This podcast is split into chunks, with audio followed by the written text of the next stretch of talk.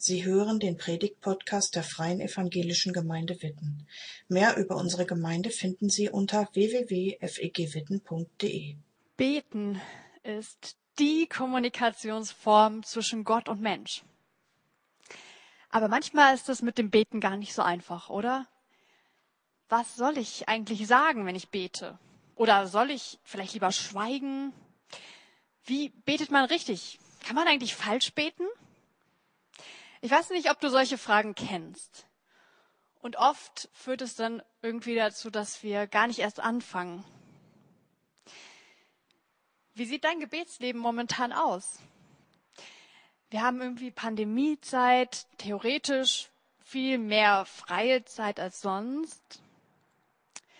Ich weiß nicht, ob es dich dadurch mehr ins Gebet gezogen hat, wenn du mit Gott unterwegs bist. Vielleicht hast du gesagt, ach ja, Warum nicht? Warum nicht mal öfter beten? Ich muss aber sagen, dass es für mich gar nicht so einfach ist zu beten. Und das sage ich als Pastorin. Beten ist irgendwie ein Thema, wo ich in so einem richtigen Lernprozess drin bin. Und ich liebe ja Jugendliche. Also ich liebe Jugendliche wirklich vor allem, weil sie so ehrlich sind und ganz oft rede ich mit Jugendlichen und die sagen mir oft, boah, ich, ich finde Beten voll schwer. Beten ist irgendwie, ist gar nicht einfach.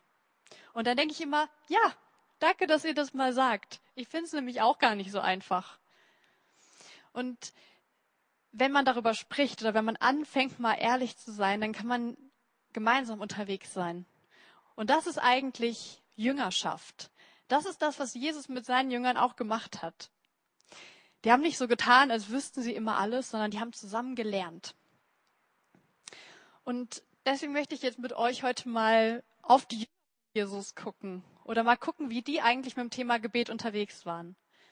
Mir ist nämlich aufgefallen, dass die sehr selten Jesus gesagt haben, bring uns doch mal das und das bei. Aber an einer Stelle schon, nämlich als es um das Thema Gebet ging. Da sagen die Jünger, Jesus, zeig uns mal, wie wir beten sollen.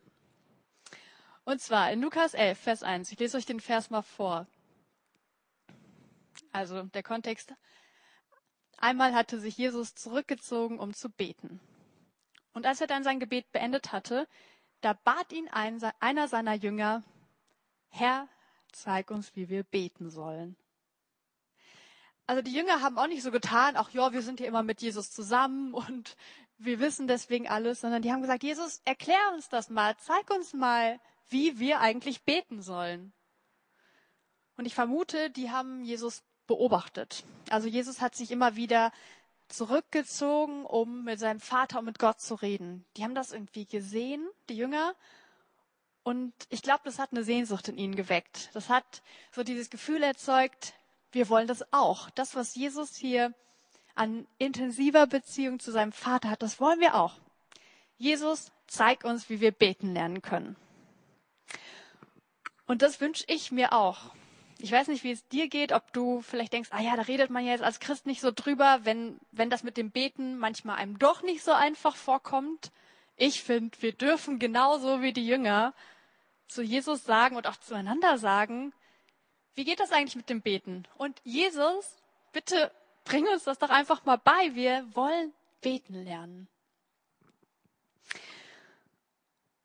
Und dann gibt Jesus als Antwort auf diese Frage von den Jüngern ihnen das Vaterunser Gebet. Das kennen wir ja heute, also fast alle Christen, das ist das weltweite Gebet der Christen. Und das ist die Antwort, die Jesus auf die Frage gegeben hat, lehre uns beten. Vielleicht denkst du dir jetzt, ja toll, Vater, unser Gebet, das kenne ich in und auswendig, hilft mir jetzt nicht wirklich weiter.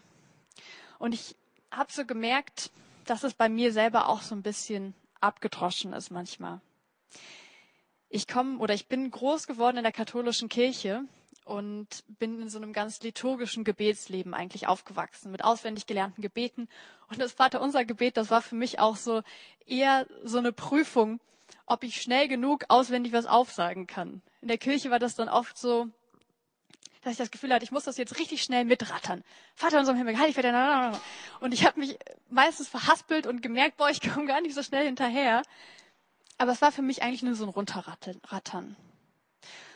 Und ich will damit überhaupt nicht äh, mich lustig machen über irgendeine ähm, Tradition, über, über, über irgendeine Frömmigkeit, aber eher über mich selber, weil ich so gemerkt habe, das Vaterunser ist für mich was Abgedroschenes geworden.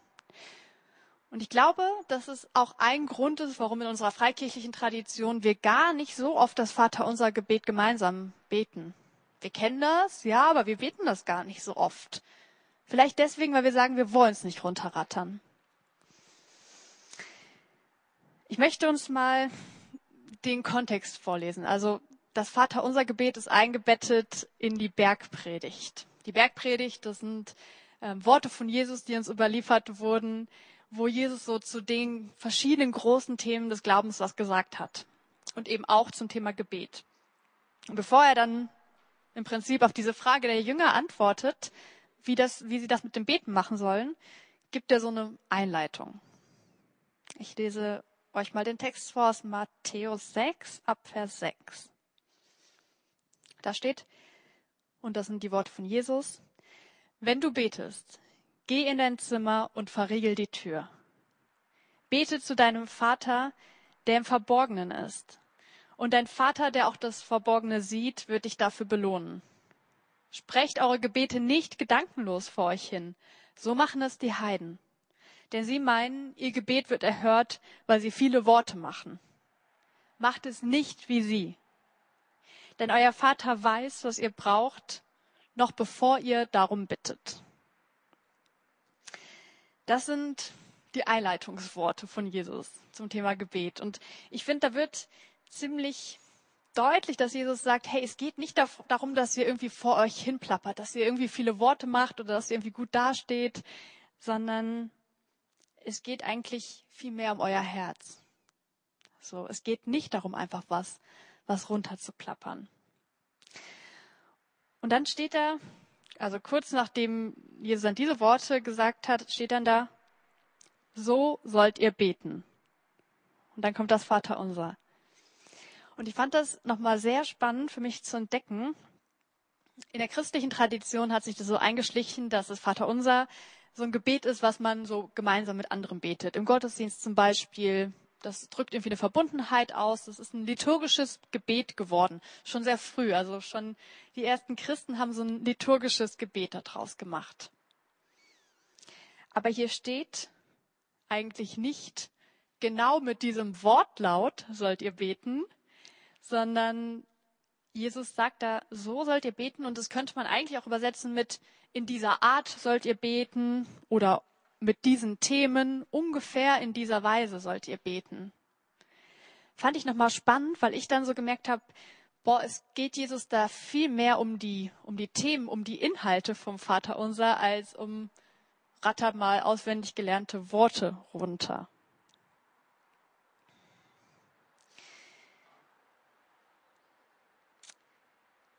was ich auch spannend fand, was ich auch neu entdeckt habe, es gab ein Gebet, ein jüdisches, sehr bekanntes Gebet, das heißt das Kaddisch-Gebet. Und dieses Gebet, das kannten die Jünger von Jesus alle. Und das Vaterunser Gebet, das ist ziemlich ähnlich wie dieses Kaddisch-Gebet. Und wenn man die beiden mal vergleicht, was ich gemacht habe, dann fällt einem auf, dass Jesus hier sich nicht was völlig Neues ausgedacht hat, sondern was revolutioniert, was die Jünger, die jüdischen, jüdisch geprägten Jünger von Jesus schon kannten. Und er hat dann so ein paar Sachen geändert, ein paar Sachen revolutioniert. Und ein Hauptunterschied vom Vater unser und diesem jüdischen Gebet ist, dass Jesus sagt, ihr könnt Gott als Vater ansprechen. Im Kaddisch wird Gott als der Heilige, als der Schöpfer, der hoch erhoben ist, bezeichnet. Und Jesus sagt dann, hey, ihr dürft Vater sagen. Ihr dürft Gott Papa nennen, wenn ihr betet. Das ist erstmal die Einleitung für das Gebet. Und das beschreibt ja eigentlich auch die Haltung, mit der wir beten können. Als Kinder Gottes. Als Menschen, die Gott einfach ihr Herz ausschütten. Kinder sind eigentlich immer ehrlich. Also je älter sie werden, desto unehrlicher oft. Habe ich jedenfalls bei mir selbst beobachtet. Und als Kind, da plappert man noch vieles heraus, einfach wie es auf dem Herzen ist. Und das gibt Jesus so als Einleitung. Also, ihr dürft ihn als Vater anbeten. Ich lese die Worte jetzt mal vor. Matthäus 6 ab Vers 9. Unser Vater im Himmel, dein Name soll geheiligt werden, dein Reich soll kommen, dein Wille soll geschehen. Wie er im Himmel geschieht, so soll er auch auf der Erde Wirklichkeit werden. Gib uns das Brot, das wir für heute brauchen. Und vergib uns unsere Schuld, so wie wir auch denen vergeben haben, die uns gegenüber schuldig geworden sind. Und stelle uns nicht auf die Probe, sondern rette uns vor dem Bösen. Wer das Vaterunser auswendig kennt, der denkt vielleicht, ah, fehlt da nicht was? Tatsächlich ist dieser, dieses Ende, was wir, oder was so bekannt ist, was wir beten, ist erst in späteren Handschriften hinzugefügt worden. Deswegen haben die meisten deutschen Bibelübersetzungen das nicht drin, also diesen Teil mit, denn dein ist das Reich und die Kraft und die Herrlichkeit in Ewigkeit Amen.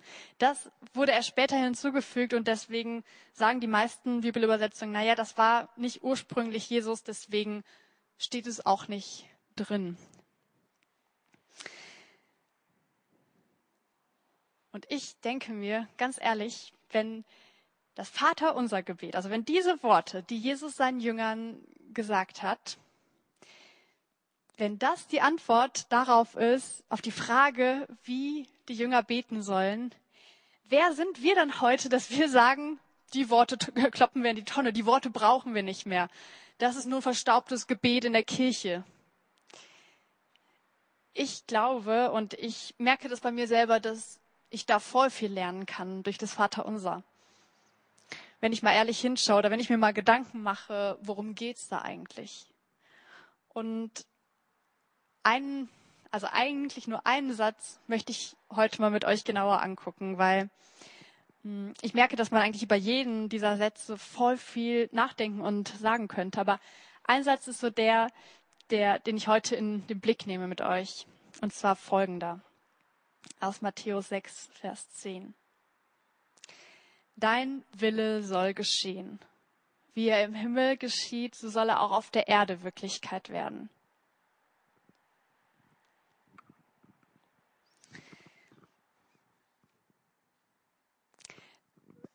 Ich finde diesen Satz so spannend, weil ich merke, dass das nicht das ist, was ich natürlicherweise bete.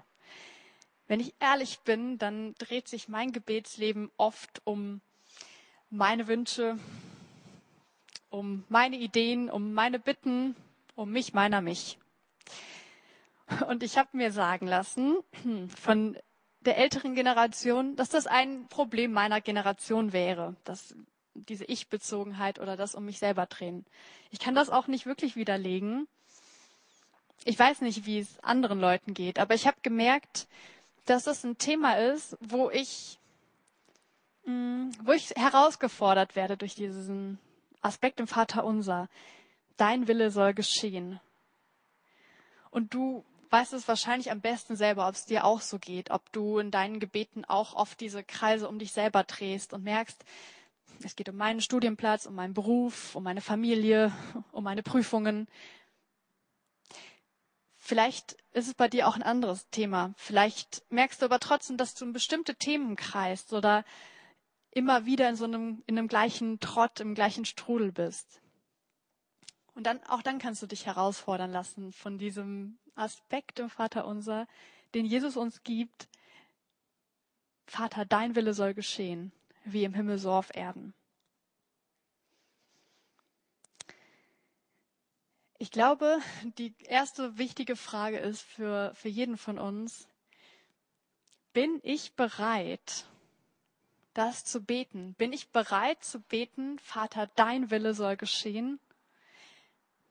Bin ich bereit, ehrlich mir auch zeigen zu lassen, was der Wille Gottes ist?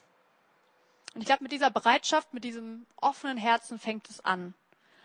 Und ich kann nur sagen, ich möchte das.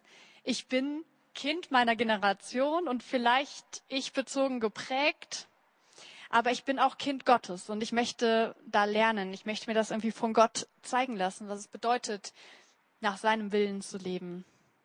Und mich dabei selbst auch nicht aufzugeben, so beides zusammenzukriegen. Ich finde das ganz spannend, weil wenn ein, wenn ein Vater mm, oder eine Mutter das Kind fragen würde, was willst du heute essen? Dann würde das Kind ja sehr wahrscheinlich äh, nicht sagen, ach Papa, Mama, kannst du mir nicht mal zeigen, was das Beste für mich wäre, was das Gesündeste für mich wäre zu essen? Das liegt ja irgendwie in Kindern schon drin. Dass sie sagen, also auf so eine Frage würde doch jedes Kind antworten, ich will Eis, ich will Pommes, ich will Gummibärchen oder was auch immer. Aber in der Natur eines Kindes liegt es vielleicht gar nicht drin, sozusagen, dein Wille geschehe. Und deswegen umso mehr die Herausforderung oder umso mehr kann man hier lernen von Jesus, wenn er sagt, hey, ich zeige euch das mal, so sollt ihr beten, Gottes Wille soll geschehen.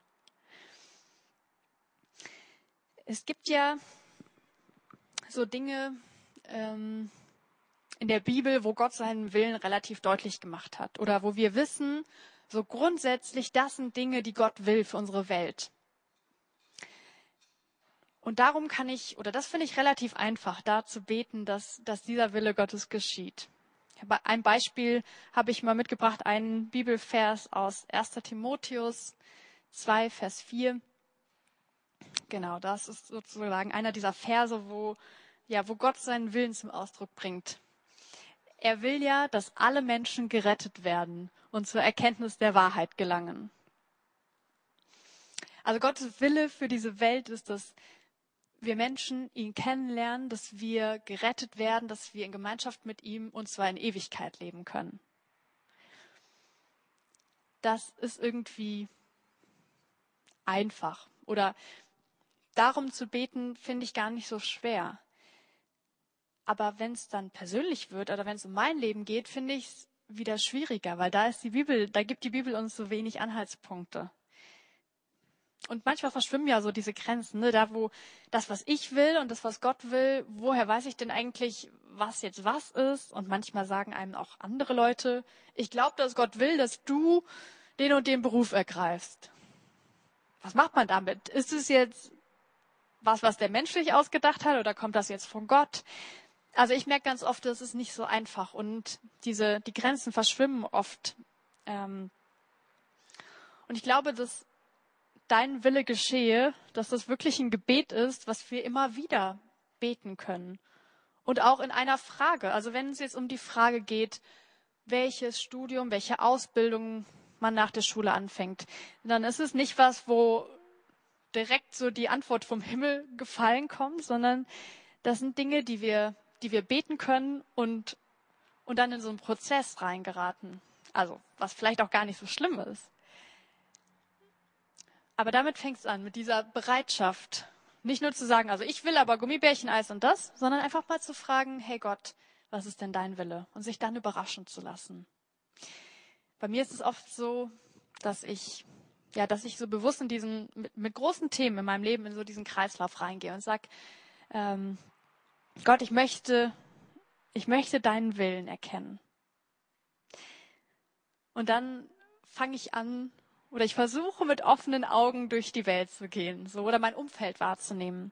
Und dazu gehört dann auch, dass ich ins Gespräch mit anderen Menschen gehe, dass ich mit dieser Frage, die mich gerade bewegt, auch mal andere frage, so was was hast du für eine Idee? Oder was denkst du, was zu mir passen könnte jetzt zum Beispiel beim Thema Berufswahl oder Studienwahl? Wir können auch andere Menschen bitten, dass sie für uns oder mit uns zusammen beten und Gott nach seinem Willen fragen. Und dann hat es oft auch ganz viel damit zu tun, einfach mal wahrzunehmen, welche, ja, welche Eindrücke wir irgendwie bekommen. Manchmal hat man auch so ein Gefühl für Dinge, dass, dass da so eine Freude entsteht oder auch nicht. Manchmal hat es auch mit Informationen zu tun, die wir uns einfach mal angucken können. Was, was würde es eigentlich bedeuten, wenn ich jetzt diesen oder diesen Weg einschlage? Und die Augen offen zu halten und dann einfach mal zu gucken, wo, wo klingt was bei mir an. Das hat auch was damit zu tun, so zu prüfen, was Gottes Wille ist. Und ganz oft ist es so, dass sich dann irgendwann so eine Art Frieden oder inneres Gefühl von, von Bereitschaft einstellt, so einen bestimmten Schritt zu gehen, einen Schritt, Schritt zu wagen auch. Oder wir auch erleben, boah, ich krieg einfach so richtige Bauchschmerzen, wenn ich da und da dran denke. Und so viele Leute sagen mir vielleicht auch, das passt nicht zu dir. Und dann auch ehrlich zu sein und zu sagen, boah, vielleicht ist das jetzt auch nicht der Weg. Vielleicht ist das gar nicht Gottes Weg, Gottes Wille für mein Leben.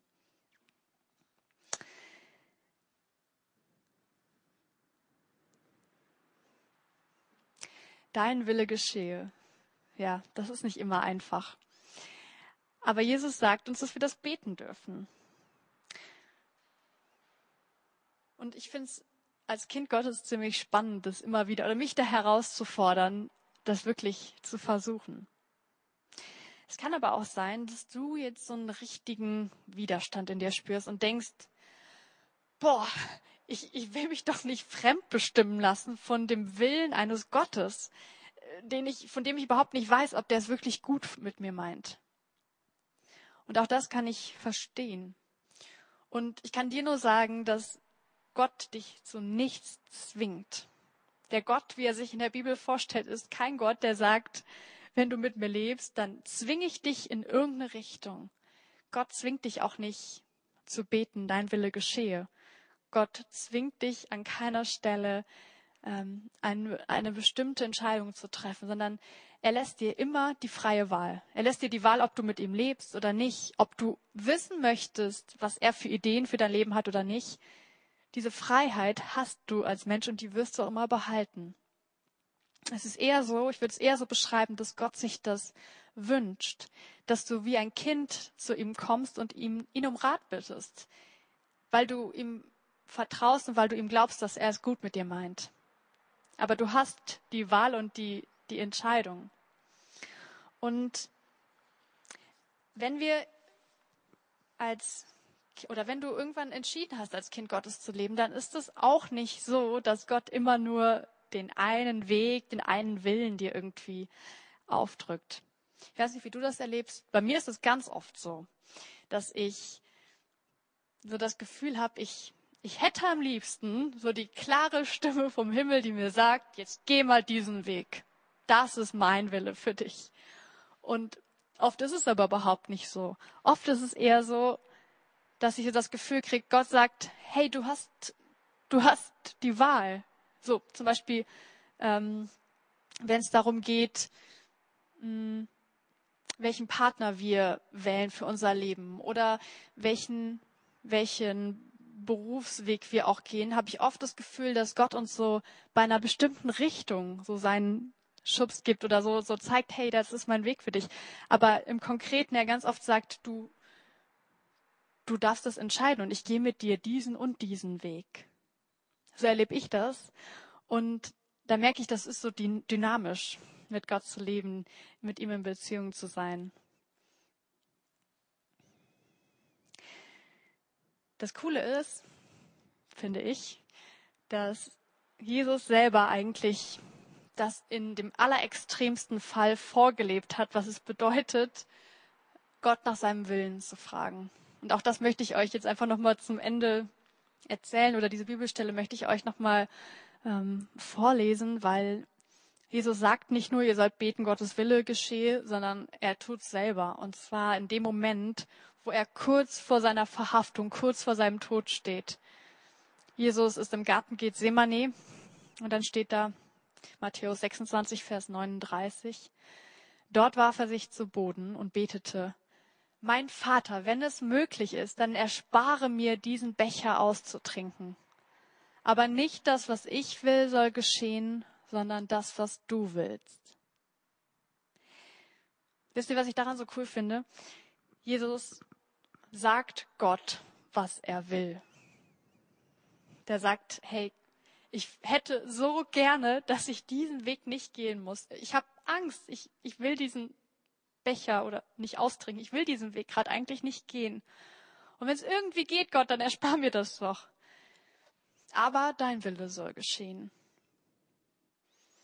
Und das ist noch so ein Punkt zum Schluss, den ich so cool finde. Wir müssen als Christen nicht Angst davor haben, dass wir dass wir unseren Willen jetzt irgendwie über Gottes Willen stellen, wenn wir ihn aussprechen.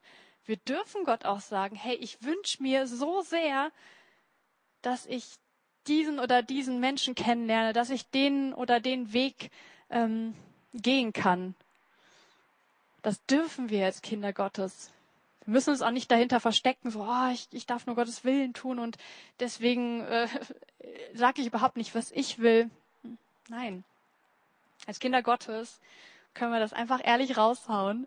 Aber es gehört dazu, und so lebt es Jesus vor, trotzdem diese Bereitschaft zu haben, dass Gottes Wille vielleicht ein anderer ist.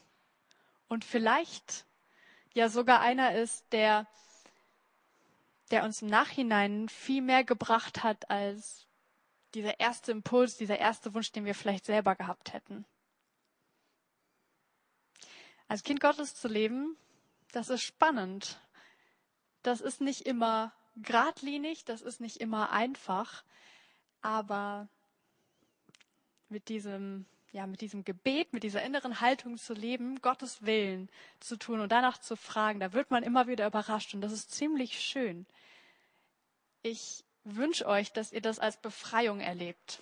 Ich wünsche dir das ganz persönlich, dass du es nicht als Druck empfindest, Gottes Willen tun zu müssen, sondern als eine Einladung und als eine Befreiung zu wissen, dass dieser Gott sich für dein Leben interessiert und dass er mal noch mal eine viel weitere Perspektive auf dein Leben hat und dir die auch zeigen will. Ich lade dich jetzt ein, das Vaterunser zu beten mit Worten. Wir haben das auch gleich eingeblendet. Du kannst es einfach mitbeten, vielleicht sogar laut, da wo du bist. Ich werde das jetzt auch hier beten. Und wenn du magst, dann kannst du gedanklich so eine, so eine Pause setzen an dieser Stelle, dein Wille geschehe. Und vielleicht da einfach nochmal persönlich weiterbeten, persönlich ähm, ja, mit Gott ins Gespräch gehen. Denn es kommt nicht auf genau diesen Wortlaut an, dass wir genau dieses Gebet mit diesen Worten beten, aber es kommt um die Haltung und um das Thema an. Okay, wir beten zusammen. Vater unser im Himmel, geheiligt werde dein Name. Dein Reich komme, dein Wille geschehe, wie im Himmel, so auf Erden. Unser tägliches Brot gib uns heute und vergib uns unsere Schuld, wie auch wir vergeben unseren Schuldigern.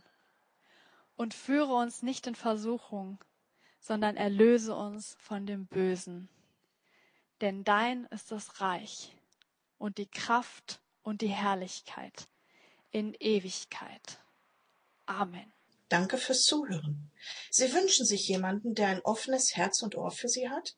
Wir haben ein Team von Seelsorgern, das sich freut, für Sie da zu sein und vermitteln Ihnen gerne einen Kontakt. Anruf genügt unter Witten 93726.